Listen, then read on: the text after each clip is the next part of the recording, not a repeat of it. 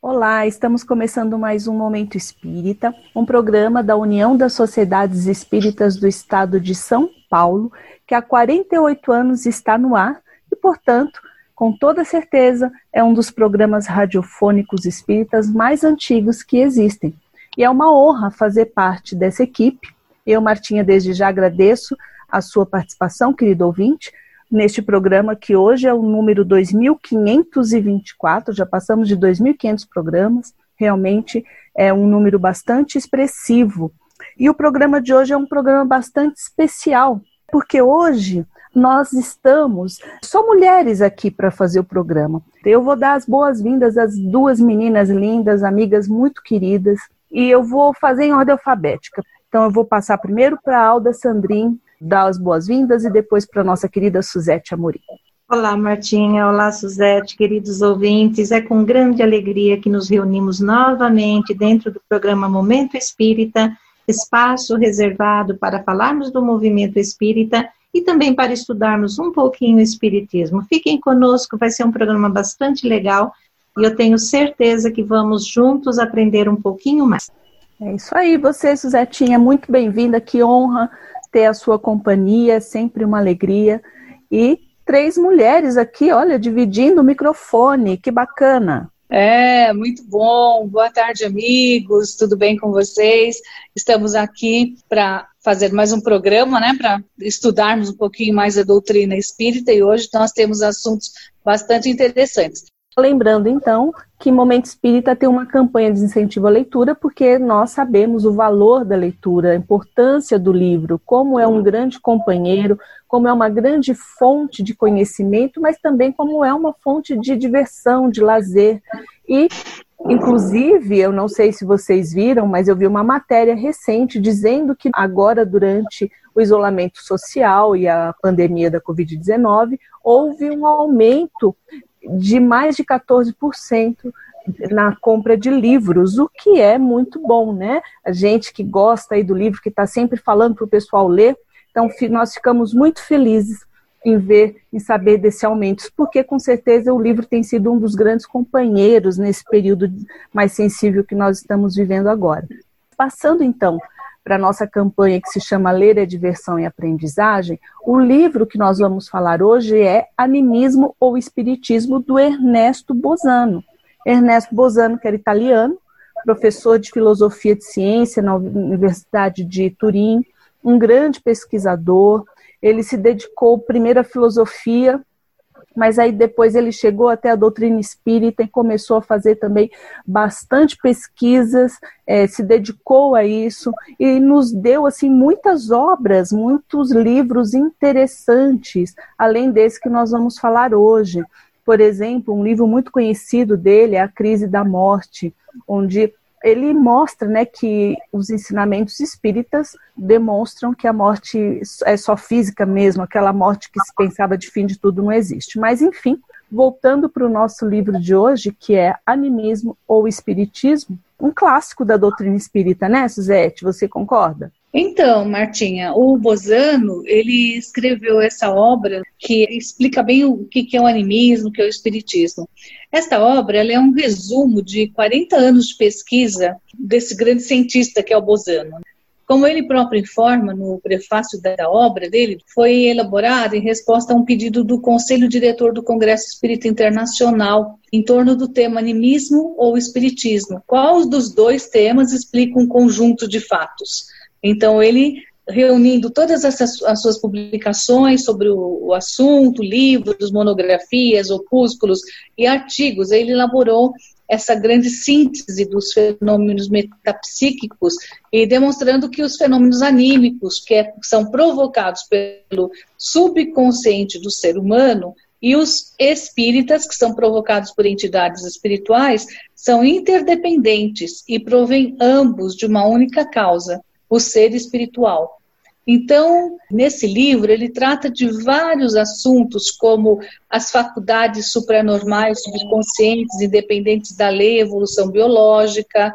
Ele vem falar sobre as comunicações mediúnicas entre vivos, que prova a realidade das comunicações mediúnicas com os já desencarnados, fenômenos de bilocação, mais uma série de outros assuntos bastante importantes e que vale a pena a gente conhecer essa obra fantástica do Bozano.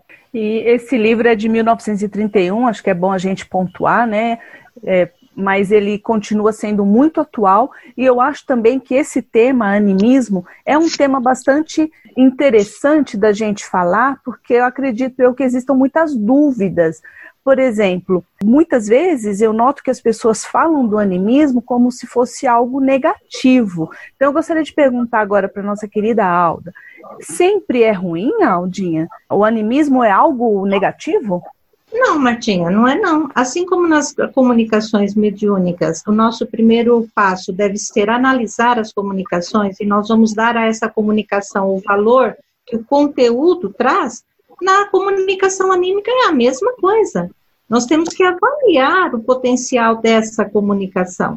E é óbvio que, como nós somos espíritos reencarnantes, temos uma história, já angariamos muitos conhecimentos, e nesse momento de uma comunicação anímica, podemos trazer à tona conhecimentos de outras vivências, né? Enriquecendo aquele momento, enriquecendo aquela comunicação. Então, cabe ao dirigente, cabe ao grupo que está presenciando essa comunicação, analisar a comunicação, analisar o seu conteúdo e se é um bom conteúdo, se ele traz boas observações, se ele traz ensinamento que tenha bastante conteúdo, que tenha bastante verdades, por que não aceitá-las? Se nós aceitamos de um espírito que está desencarnado, podemos perfeitamente aceitar a do espírito do próprio médium, né? Porque, aliás, é o médium que, que é o ser inteligente. Ele está simplesmente colocando o seu conhecimento, a sua bagagem de vivência ali naquele momento. Então, teve época, e até hoje algumas pessoas condenam muito o animismo, mas ele não é condenável, não, ele é, ele é aceito sim, desde que possa enriquecer de alguma maneira aquele trabalho ou, ou aquele assunto, as informações que ele traz. O pessoal condena o animismo porque confunde com fraude. Então, é bom a gente explicar direitinho que animismo não é fraude. Fraudar é uma coisa.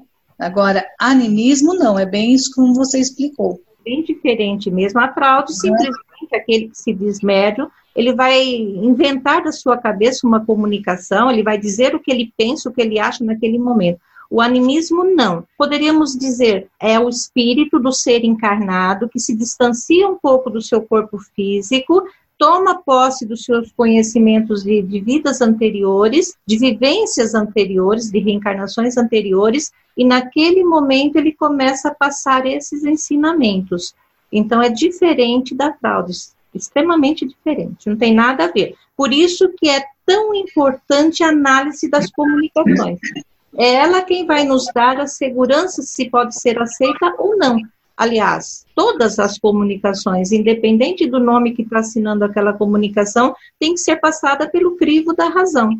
Então, nós temos que conhecer o mais que puder de Espiritismo, temos que conhecer o livro dos médios, que nós vamos estudar daqui a pouco, e temos que analisar com um senso racional naquela comunicação e ver se ela deve ser aceita ou não é possível até que uma comunicação anímica tenha uma informação muito mais relevante do que uma que não seja anímica, por conta disso tudo que a gente falou. Se for avaliado, né, é, passando pelo crivo da razão, e aí eu acho que tem um outro ponto também.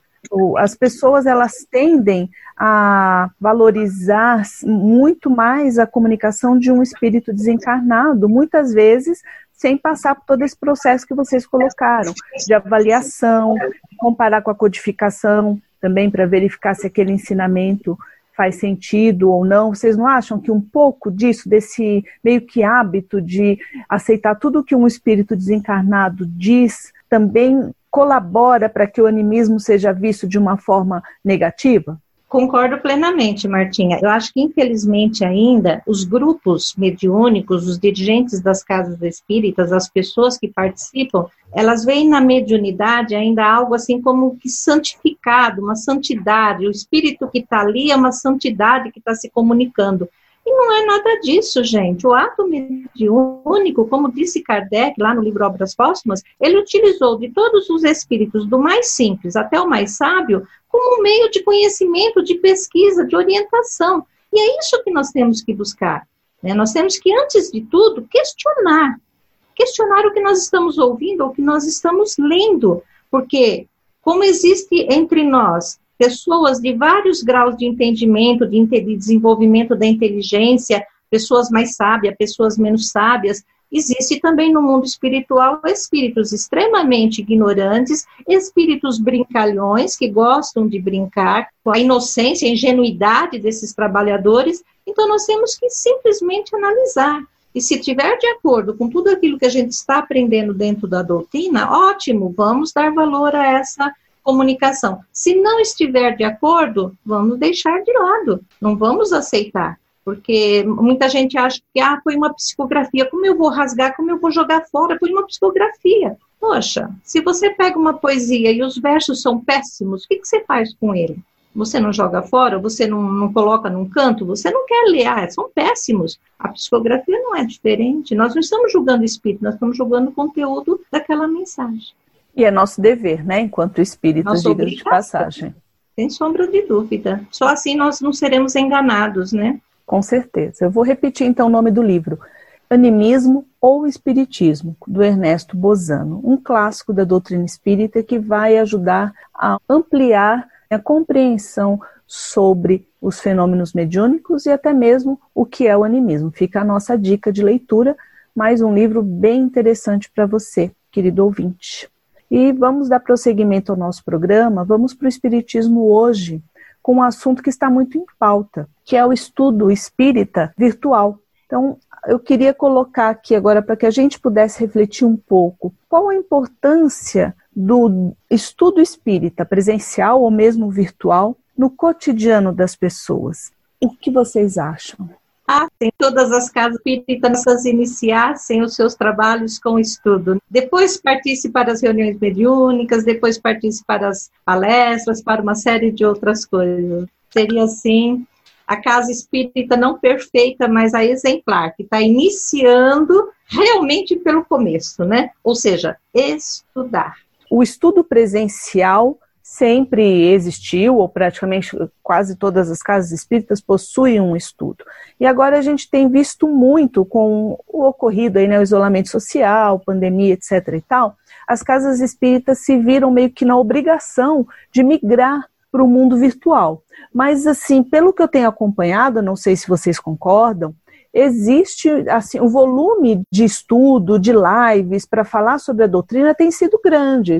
Inclusive, é, eu acho bacana isso, né? Talvez, Aldinha, eu não sei o que você acha, mas talvez se não tivesse acontecido tudo isso, a maioria das pessoas que hoje estão utilizando os recursos digitais não estariam utilizando para divulgação e para o estudo da doutrina.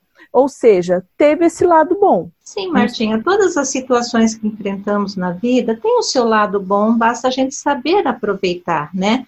Através das lives, nós estamos tendo a oportunidade de conhecer expositores, pessoas que estão aí divulgando a doutrina, que estão às vezes em outros estados, em outras cidades, distantes de nós, que presencialmente seria difícil. E nós estamos tendo a oportunidade de até convidá-los para falar nas lives de nossas casas espíritas. Isso é fantástico.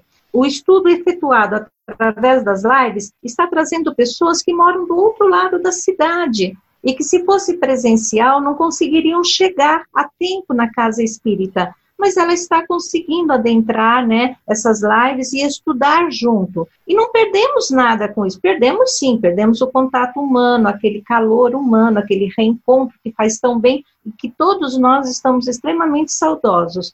Mas quanto ao estudo, eu acho que está sendo extremamente proveitoso e está sendo assim extremamente gostoso participar e estudar. Estamos estudando tranquilamente as obras espíritas, sem problema nenhuma, cada um na sua casa, cada um dentro do lar. Você pode até convidar um familiar para conhecer um pouco mais a doutrina junto. Então, eu acho que está sendo assim extremamente proveitoso tudo isso essa pandemia está nos dando aí, mostrando novos caminhos, novos caminhos para que o Espiritismo possa chegar um pouco mais distante, possa adentrar lugares que antes, às vezes, ele não conseguia, né? Você sabe que nós estamos tendo uma experiência muito interessante. O centro que nós participamos também está fazendo as reuniões online. E muitas pessoas entraram no grupo. Pessoas de Miami, pessoas do Canadá, de outras cidades aqui do interior de São Paulo, do Rio. Então, está sendo uma experiência muito gratificante conhecer novas pessoas, conhecer novos companheiros. E também esse estudo está ajudando muitas pessoas que começaram a nos procurar porque estavam em depressão, estavam tristes e, e aí começaram a participar do grupo e vem trazendo toda a sua experiência, sua, dizendo que como melhorar e como isso está ajudando. Outro aspecto também é que nós temos reuniões assim, por exemplo, vocês participam de um centro na Vila Maria, nós participamos de um centro lá no Ibirapuera, as reuniões são às vezes no mesmo dia, nós nunca podemos assistir a reunião um do outro. E agora nós estamos podendo assistir as reuniões de um centro, do outro, o pessoal coloca o convite, muitas lives, né? Muitas palestras, e as pessoas nesse momento em que estão assim mais retidas, não podem sair de casa, principalmente os mais idosos, estão ah, assistindo mais. As pessoas até que nem sabem mexer muito, pede para os filhos ajustarem ali e estão participando. Isso foi um, uma ferramenta muito boa que colaborou muito para a divulgação da doutrina espírita, está colaborando.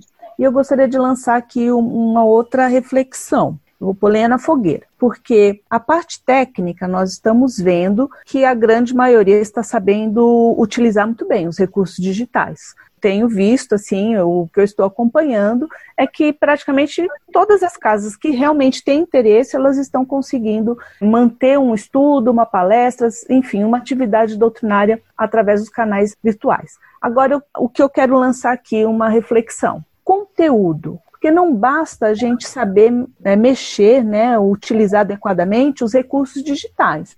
E o conteúdo, como que fica? Existe alguma diferença? O fato da gente estar se comunicando virtualmente nos dá o direito, assim, de talvez deixar um pouquinho de lado esse foco na qualidade do que a gente está passando? O que vocês pensam? Na minha visão, de jeito nenhum. Eu acho que o conteúdo tem que ser ainda mais caprichado ainda, tem que ser mais estudado ainda, porque é uma, é, geralmente essas lives ficam gravadas, tudo que você fala fica gravado e vai para muita gente, você nem sabe quem é, para onde vai, né? Quem vai assistir, porque fica acessível a todos. Então, a preocupação com o conteúdo, principalmente com o conteúdo doutrinário, esse tem que ser muito sério, tem que se estudar muito, tem que saber muito o que, o que falar ali. Sabemos que tem muita gente dizendo uma porção de coisas, inclusive comunicações ditas espíritas, né, entre aspas, que só estão trazendo confusão. Então, é uma coisa muito séria mesmo. Temos que sempre estar atento, né? E passar tudo pelo crivo da razão, como Kardec sempre nos orienta, para que a gente possa estar sempre dentro do conteúdo doutrinário de Kardec.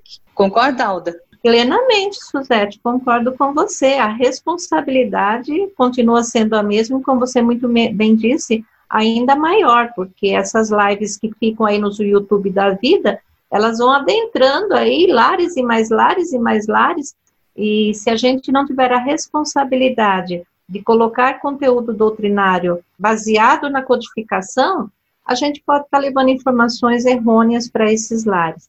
Eu mesma já presenciei lives e de vez em quando participo de algumas e eu consigo, e, e isso tem até me dado alguma satisfação, se eu posso dizer assim, que eu percebo que eu já tenho bastante condições de analisar o que me interessa, o que não me interessa, essa é boa, essa não é boa. E isso tem me dado uma segurança, porque eu falei, meu Deus, eu não sou tão, né, eu não estou assim tão, tão atrasada, eu estou conseguindo estudar, estou conseguindo compreender o Espiritismo, estou guardando essa compreensão, porque eu já consigo analisar muita coisa. E então a gente pode, você pode assistir tudo, né? Tudo eu posso, mas nem tudo me convém. Então você guarda para você aquilo que te convém, aquilo que está baseado na doutrina espírita, aquilo que acrescentou, Aquilo que você acha que não, não, não é legal, não tem conteúdo doutrinário, não tem nada a ver com o espiritismo, deixa para lá. É simplesmente assim. É rejeitar pronto. Não tem outro caminho. E qual o papel da casa nesse sentido? Porque, assim, é a, a, direção da casa, os responsáveis, que seja, que convidam as pessoas, que geralmente também estipulam o tema. Vocês não acham que tem que ter um planejamento bastante criterioso, fazer um bom planejamento de temas, pesquisar na codificação, porque às vezes a gente vê, tem tantos temas interessantes na codificação, todos são, mas que são tão pouco abordados. Vocês não acham que, que se o pessoal mergulhasse mais, conseguiria tirar uns temas mais, às vezes até mais interessantes, que talvez eh, menos repetitivos? A primeira preocupação dos dirigentes da Casa Espírita, seja presencial ou seja na, nas lives, né, na, na, na transmissão virtual, é sempre buscar, em primeiro lugar, divulgar a codificação. Então, a codificação, ela tem temas se a gente ficar 10 anos falando da codificação, nós não vamos repetir temas. Essa deve ser a preocupação da casa espírita, porque normalmente a primeira responsabilidade da casa espírita, que consta lá no seu estatuto, é a divulgação do espiritismo. E nós vamos encontrar espiritismo aonde? Nas obras de Kardec. Então, primeiro vamos divulgar o espiritismo que está na obra de Kardec, vamos estudar, vez ou outra, você quer buscar um outro tema, buscar um outro livro, tudo bem mas desde que você já tenha uma compreensão, pelo menos básica, das obras de Kardec para avaliar o que vem depois. Então, aí é uma responsabilidade de cada dirigente. Existe algum tema da codificação que não seja possível de ser passado numa palestra para o público em geral? Não, Martim, eu acho que todos os temas podem ser tratados.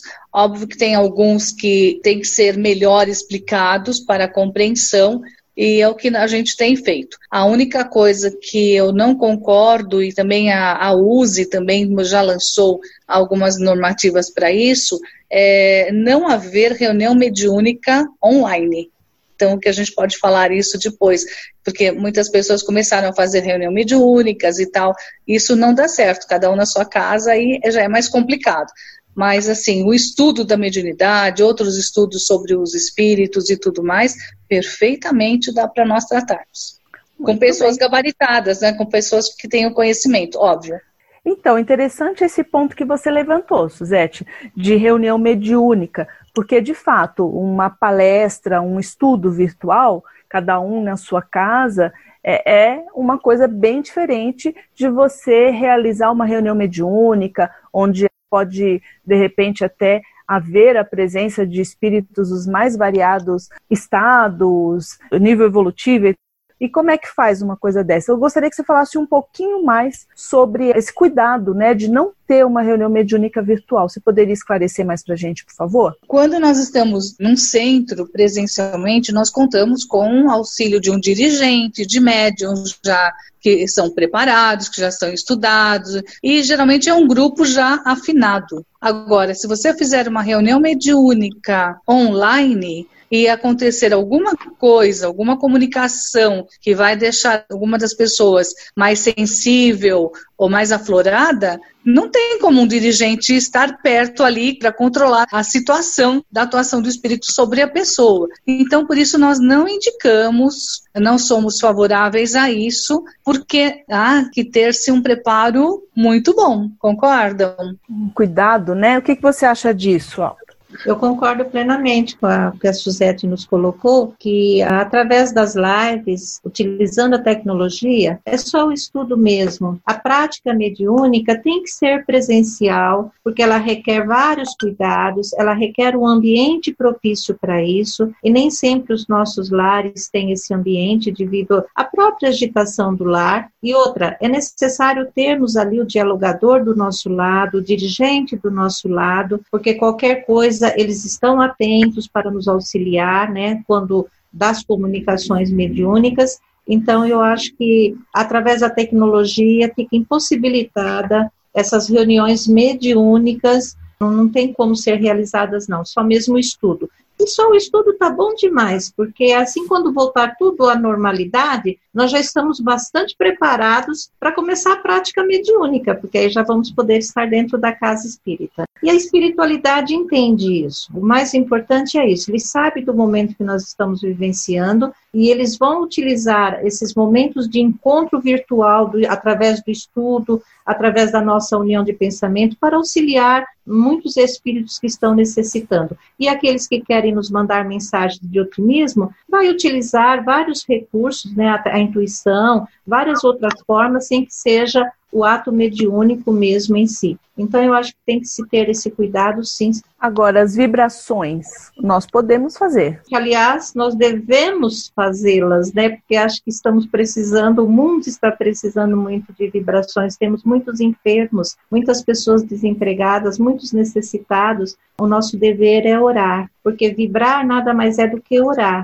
do que desejar o bem. Isso aí faz parte da nossa rotina. E aí, Suzetinha, você acha que a gente pode, por exemplo, marcar um horário, um dia vamos supor, tinha um grupo mediúnico que se reunia num dia X no horário X. Nesse mesmo dia e horário, vamos fazer vibrações nesse horário. Sim, as pessoas podem combinar, fazer essas vibrações e ajudar as pessoas. Uma prece, um, os pensamentos positivos, isso só vão ajudar nesse momento de pandemia. Também, é, uma coisa que eu gostaria de falar rapidinho é sobre o atendimento fraterno. Na nossa casa, aconteceram de chegar algumas pessoas pedindo ajuda através da internet. Então, eu particularmente atendi umas duas, três pessoas, assim, por telefone. Então, eu liguei a pessoa pediu para falar, nós ligamos, conversamos, elas entraram no grupo de estudo da casa e estão firmes e ficaram bem mais tranquilas. É uma coisa que a gente também pode fazer, assim, de uma forma bem ponderada, convidando para participar do estudo do Evangelho, do, do Livro dos Espíritos.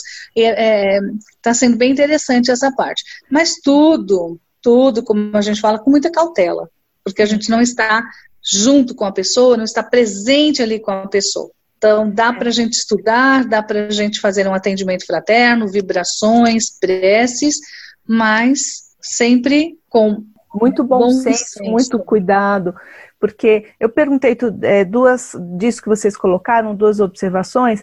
A primeira, eu perguntei disso, né? Se, se um grupo tinha né, a reunião um determinado dia e horário, e de repente combinar uns 10, 15 minutinhos nesse mesmo dia e horário para que todos façam a vibração porque às vezes a pessoa sente falta, ela está tão acostumada naquele dia e horário aí para casa espírita, às vezes são décadas fazendo isso, e ela pode estar tá sentindo falta, então às vezes é uma forma da pessoa estar tá se sentindo assim ligada à instituição, ligada aos amigos, né? Por isso que eu perguntei e gostei bastante da colocação de vocês.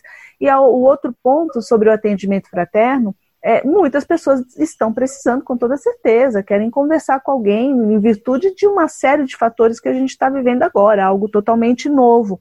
E eu acho também que a gente tem que dar esse atendimento seguindo, como você falou, bom senso, todos os critérios para que a pessoa de repente não fique dependente, né, para que ela entenda que tem o, a compreensão doutrinária e a prática vai levar uma melhoria na vida dela, não é isso, Alda?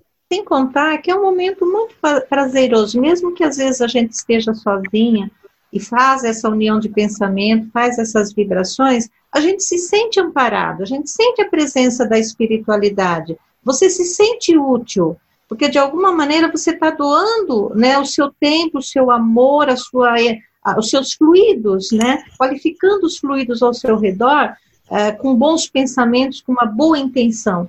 Então, eu acho que é um momento bastante gratificante em que a gente se sente assim útil. É, é uma experiência muito boa. Aconselho quem não estiver fazendo que faça. Reúna o seu grupo virtual. Não precisa ser virtualmente. Marca tal dia, tal horário. Cada um faz seu evangelho lá na sua casa. Temos nomes que estão precisando, troca os nomes, cada um vibra a sua maneira, e depois vocês trocam as experiências, sem comunicação mediúnica. E vocês vão ver que os espíritos estão ao nosso redor, você pode senti-los e eles estão ali nos amparando. Isso dá uma confiança e uma serenidade muito grande. Muito bom.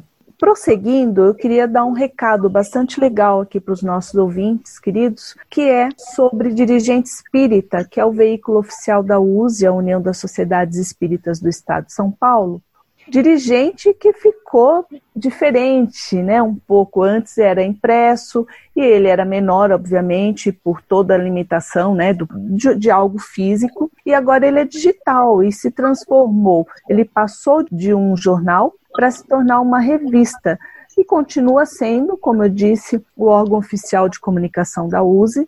Está recheado de artigos de qualidade, matérias super interessantes que vão ser muito úteis no dia a dia da instituição espírita, do trabalhador espírita e também informações sobre o movimento, eventos que possam estar acontecendo, eventos online, obviamente, que ainda não estamos com nada presencial, por uma questão de segurança, né, artigos, enfim, todos os tipos de informação sobre a doutrina espírita, sobre o movimento espírita. É um material bastante rico mesmo que ajuda demais o trabalhador em todos os setores da instituição espírita. Então, vale a pena conhecer, vale a pena ler e você vai ver como dirigente espírita pode ter ali nas páginas da revista aquela informação que você está procurando, que você está em dúvida. Conheça, mergulhe ali, dá uma analisada que você vai gostar. Como que você faz para acessar? Muito simples. Você entra no site da USE, que eu vou passar agora. É usesptudojunto.org.br. Repetindo, usesp.org.br. Aí você entrando, você vai ver do lado direito, você rola um pouquinho a barra e você já vai ver ali Dirigente Espírita Revista Digital da USE. Mas nós temos uma novidade também no, no site da USE, né? Você não quer contar para os ouvintes em primeira mão? Com certeza, eu fiquei muito contente, porque quando você entrar nesse site, você, ouvinte querido, você vai ter uma surpresa bem bacana. Você vai ver também logo ali de cara, do ladinho esquerdo, um ícone escrito Programa Momento Espírita. E ali, clicando, você vai ter acesso aos, aos programas mais recentes, você vai poder ouvir.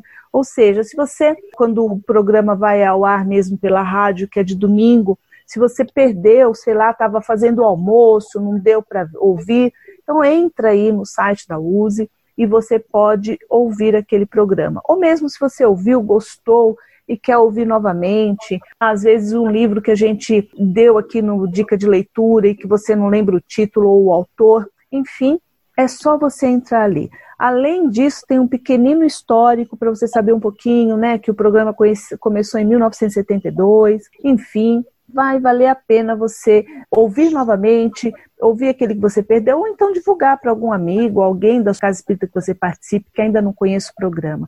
É o mesmo endereço que eu dei aqui do dirigente espírita. É usesp.org.br. usesp.org.br. Você vai ter acesso a dois canais de comunicação bem bacanas. O Dirigente Espírita, que agora é uma revista digital, e o programa Momento Espírita, que é esse aqui que a gente está fazendo agora e que a gente faz sempre com tanto carinho para você, não é isso, Suzete? Você que está aí há bastante Exatamente. tempo, que a gente, você mais do que nós aqui, como pouco sabe como é bacana, como é importante o programa, né? E falando do programa, e a gente também estava falando sobre as lives, as nossas reuniões online, Vamos também lembrar que a Rádio Boa Nova também transmite muitos programas com mensagens positivas e nesse momento de pandemia muitas pessoas também se conectaram à rádio muito mais para ouvir as mensagens todas que se traz. E a gente sabe que a Rede Boa Nova de rádio tem 24 horas de conteúdo doutrinário conteúdos positivos mas ela precisa também da nossa ajuda, principalmente agora, né, em que todos estão tão apertados financeiramente. Então, queremos falar sobre o Clube Amigos da Boa Nova.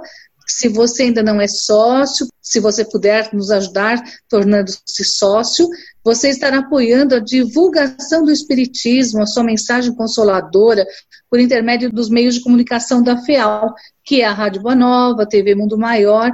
E além disso, sendo sócio do Clube Amigos da Boa Nova, você ganha uma série de benefícios que são descontos em produtos, nos eventos da FEAL, alguns estabelecimentos parceiros.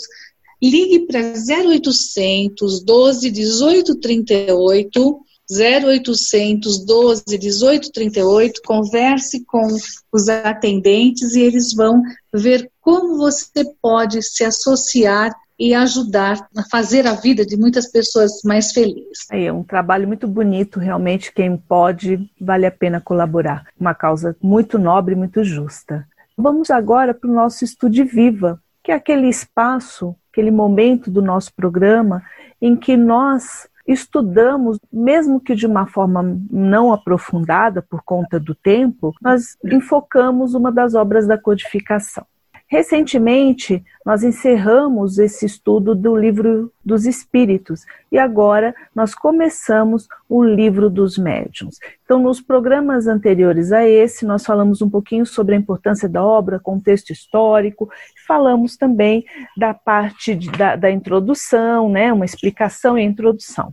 E hoje a gente vai entrar de fato no primeiro capítulo da primeira parte do livro dos médiuns, que, que merece ser estudado mais de uma vez, merece a reflexão, merece debate, merece estudo em grupo, virtual ou presencial.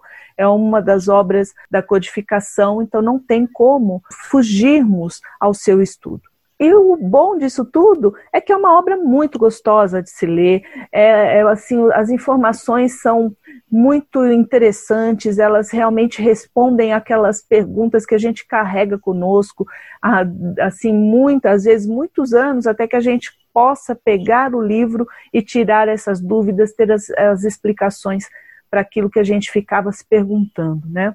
E exatamente o primeiro capítulo da primeira parte, que ele chama de noções preliminares, Kardec chama assim, olha que interessante. O capítulo é Existem espíritos? O interessante desse capítulo é que Kardec inicia ele com uma pergunta, assim como ele fez no livro dos Espíritos. Então, por que ele pergunta assim: existem espíritos? Porque se nós não acreditamos na existência dos espíritos, fica difícil compreendermos esta obra que vai lidar justamente com esses espíritos, com a possibilidade, né, com a comunicação desses espíritos. Então, através desse capítulo, Kardec faz vários questionamentos. Se se nós acreditamos na existência da alma, nós temos que acreditar que a sua natureza é diferente da corpórea, porque quando morremos, o corpo fica, o que vai é a alma. Se ela é diferente, nós também temos que acreditar que ela tem uma consciência própria, porque a partir do momento em que nós damos a esta alma uma condição de ser sofredora ou de ser feliz,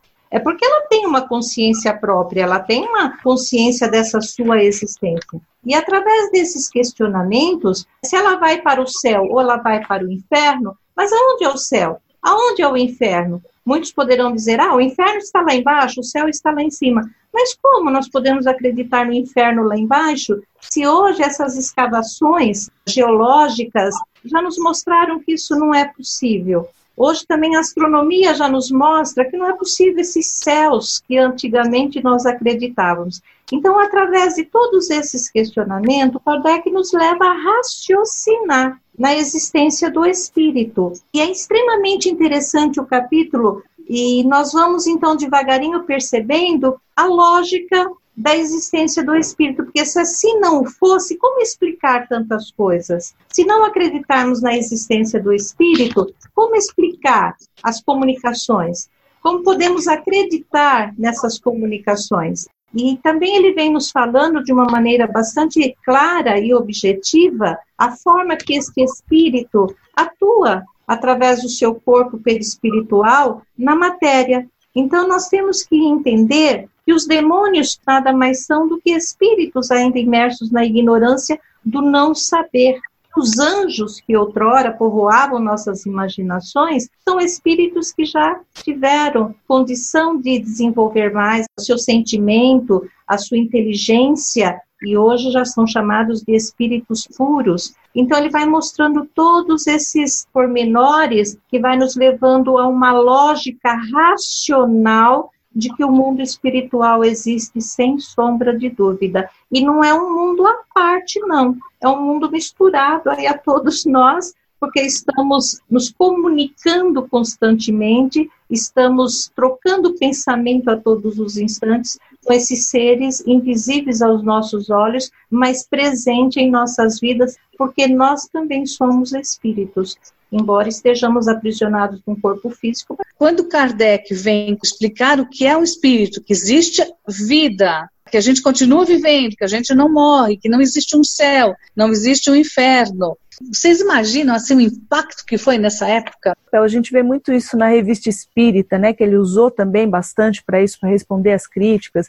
Ele tanto divulgava as obras, como, por exemplo, o livro dos médiums, né, ele avisou na revista que estava lançando, como ele também aproveitava para defender a doutrina daqueles críticos ainda tem que ser acrescentado, que ele coloca aqui nesse capítulo, que além disso tudo, o espírito ainda reencarna, ele ganha um outro corpo para dar prosseguimento ao seu aprendizado, que foi outra informação extremamente nova e que chocou muitas pessoas. Aceitar assim a ideia de que você reencarna de várias formas, seja pobre, rico, homem, mulher etc e tal.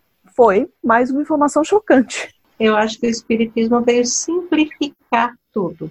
Era muito mais confuso se acreditar em céu, inferno e purgatório e acreditar que um ser amado seu sofreria eternamente as penas de um inferno, do que hoje você vê que esse ser, esse, esse familiar, essa pessoa querida, que ainda estagia na ignorância, que ainda pratica as maldades aos seus olhos, ele vai ter chance, ele também vai crescer, ele também vai desabrochar como espírito que é, ele também vai aprender a respeitar as leis de Deus, conhecer essas leis e vivenciá-las dentro de toda a sua experiência. A gente percebe que não é tão dramática assim a vida, a vida é uma sequência de atos que nós vamos realizando, de escolhas que nós vamos fazendo nesse caminhar. E fica muito mais fácil nós fazermos essas escolhas.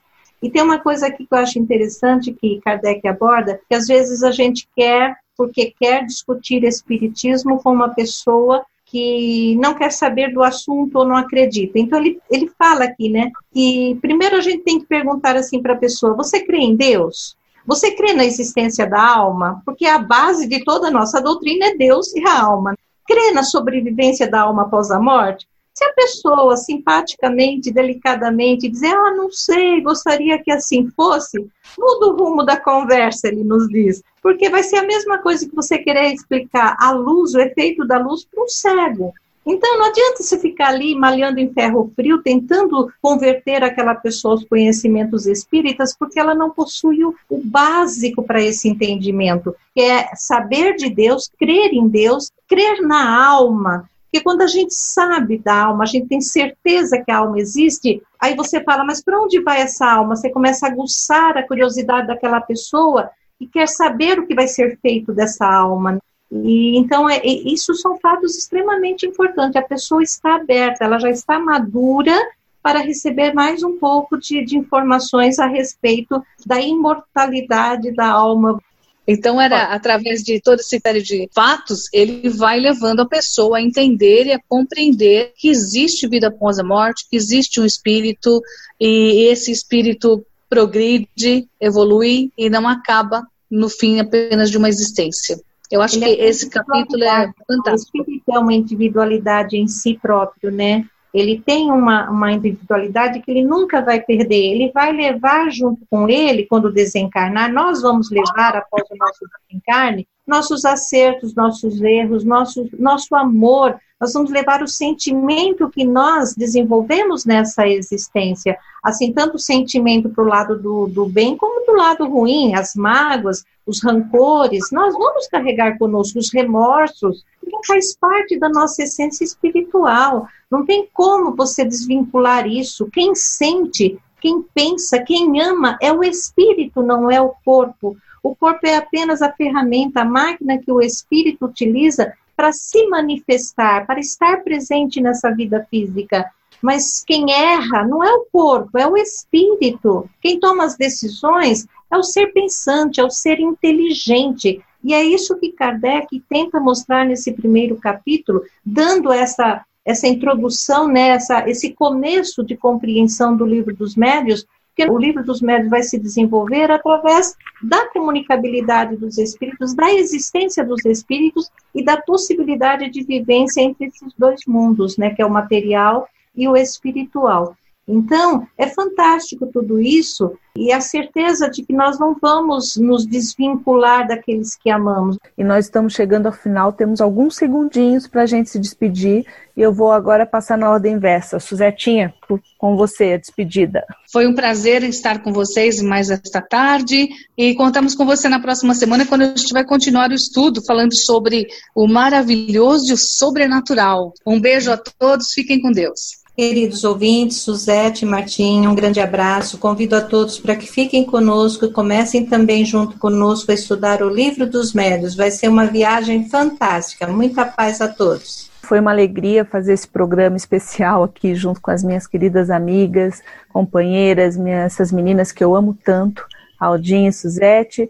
E também me despeço de vocês, queridos ouvintes, deixando um beijo bem grande no seu coração. Até a próxima!